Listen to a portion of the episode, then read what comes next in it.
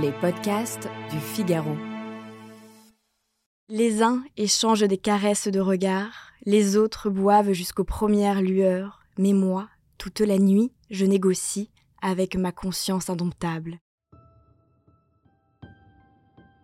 Vous avez peut-être déjà entendu leur texte, mais connaissez-vous leur histoire? Je suis Alban Barthélemy et vous écoutez le Moment Poésie.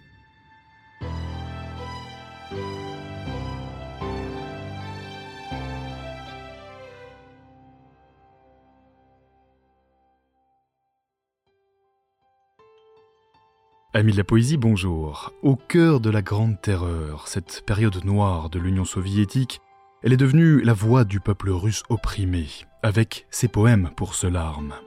Le visage d'Anna Akhmatova est la seule chose magnifique qui nous reste au monde, ira jusqu'à dire le russe Joseph Brodsky en 1966. Anna naît en 1889 au sein de la Russie impériale, plus précisément à Odessa, au bord de la mer Noire. Anna apprend très jeune le français, elle dévore les œuvres du grand Pouchkine bien sûr, mais ses professeurs lui font aussi découvrir des auteurs européens dont Baudelaire ou Verlaine. Très tôt, elle décrète qu'elle veut écrire elle-même des poèmes. Son père est ingénieur naval, l'écriture ce n'est pas trop son rayon, mais il autorise toutefois sa fille à écrire à une condition, qu'elle trouve un pseudonyme afin de ne pas salir, entre guillemets, son véritable nom de famille, Anna Evna Gorenko. La jeune Anna choisit alors comme nom d'emprunt celui de sa grand-mère. Elle signera désormais ses textes du nom d'Anna Akhmatova. Je me rappelle nos paroles, midi, la brume, ce dimanche, dans la haute maison grise, à l'embouchure de la Neva.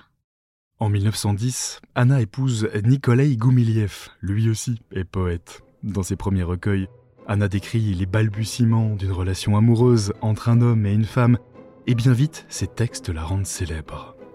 Mais en 1917, la révolution éclate en Russie. Anna a tout juste 29 ans. Elle aurait pu quitter son pays, elle fait le choix de rester. Une façon pour elle de sceller son destin à celui du peuple russe, son peuple, victime de la folie d'un homme, Joseph Staline. Anna le surnommera le moustachu. Impuissante devant la disparition de tous ses proches, Anna est l'une des seules poètes de sa génération à échapper au rouleau compresseur de l'ère soviétique. Son mari, ses compagnons, ses amis sont tour à tour assassinés, emprisonnés, déportés. Anna est constamment surveillée et surtout interdite de publication. Alors, la poète compose la nuit. Lorsque la nuit, j'attends son arrivée, il semble que la vie ne tient plus qu'à un fil. Que va l'honneur, jeunesse, liberté devant la chère visiteuse avec sa flûte Anna écrit la nuit et le matin. Elle récite ses poèmes à son amie Lydia Tchoukovskaya qui mémorise chaque vers. Elle fait ensuite disparaître ses écrits qu'elle brûle avec ses cigarettes. Quand elle n'écrit pas, Anna attend dans l'interminable file devant la prison de Leningrad pour apporter des vêtements et de la nourriture à son fils. Son recueil Requiem raconte le désespoir et le courage des femmes soviétiques. Mais ce recueil ne sera publié que 30 ans plus tard. Elle meurt le 5 mars 1966 à Moscou. Anna Akhmatova a indéniablement donné ses lettres de noblesse aux choses du quotidien. Sous sa plume, les objets traduisent les états intérieurs du poète. Tout semble limpide, évident, dans une langue cristalline et musicale.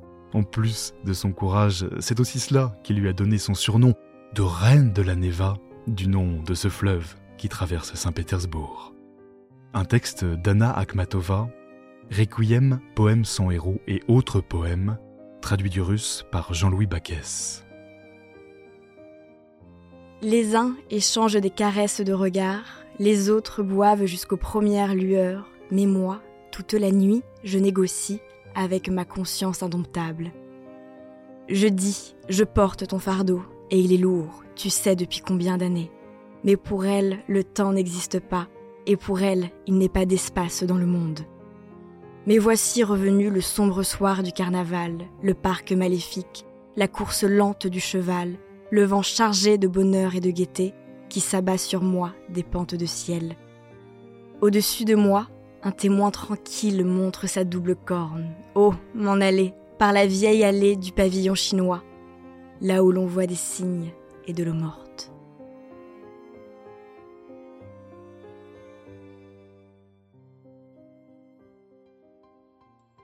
Le texte original de cette chronique a été écrit par Margot Dademar.